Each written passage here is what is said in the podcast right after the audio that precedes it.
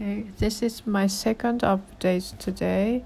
And recently, I was doing only shadowing challenge and uh, had haven't had free talk for a while. So yeah, I want to try free talk this time.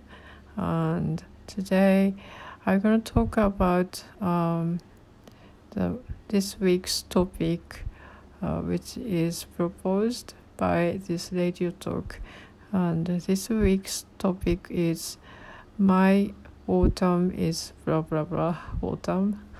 So there, there are like sayings or proverbs in Japanese which are like uh, 食欲の秋 uh, eating appetizers autumn, uh, 読書の秋 or sports の秋 so reading autumn or sports autumn. So I think this is talking about such a thing. And for me, autumn is um, trip season. And usually, I think people have travel and trips uh, in summer vacation, summer holidays. But I'm freelancer, and so I don't work as calendars uh, calendar uh, holidays. And my husband too he's uh, working in the service industry so he cannot take holidays when some uh, any when uh, other people have holidays. So for us uh, the autumn is good season to have travel and have holidays and travel and also we have a dog and our dog is uh, called the Bernese Mountain Dog and that breed is uh, uh, originate originate originate uh, from Switzerland. So the dog is uh, designed for uh, like snow mountain. So they are extremely um, good for cold weather but they hate uh, hot weather and sometimes it could be dangerous. Uh, they easily get um, sick from heat. Uh, so we don't uh, we don't go out in summertime so often so much. So when the autumn comes um, uh, we have travel to like uh, Yamanaka-ko or maybe Karuizawa or other areas with our dog.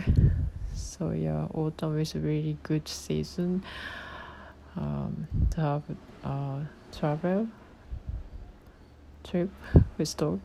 I've always wondered trip or uh, travel, which I, which was uh, which word is more appropriate to this context.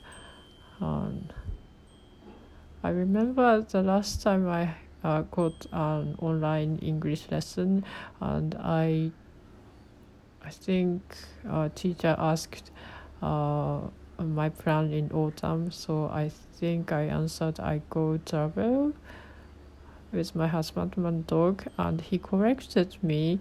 It's trip. So go trip.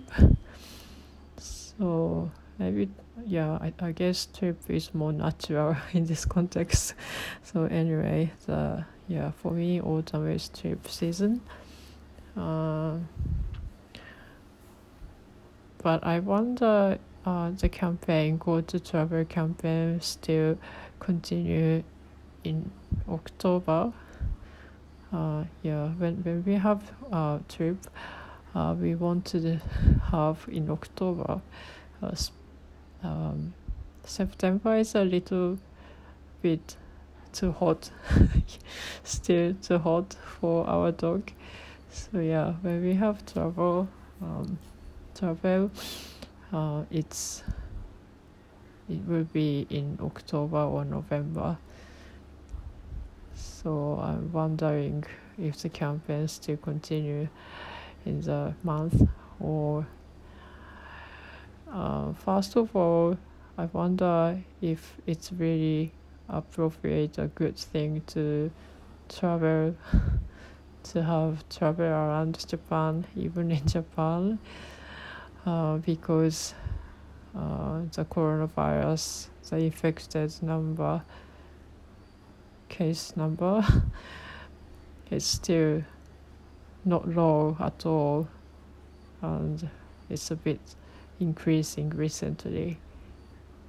And if I live in a uh, like area, the the case is really small.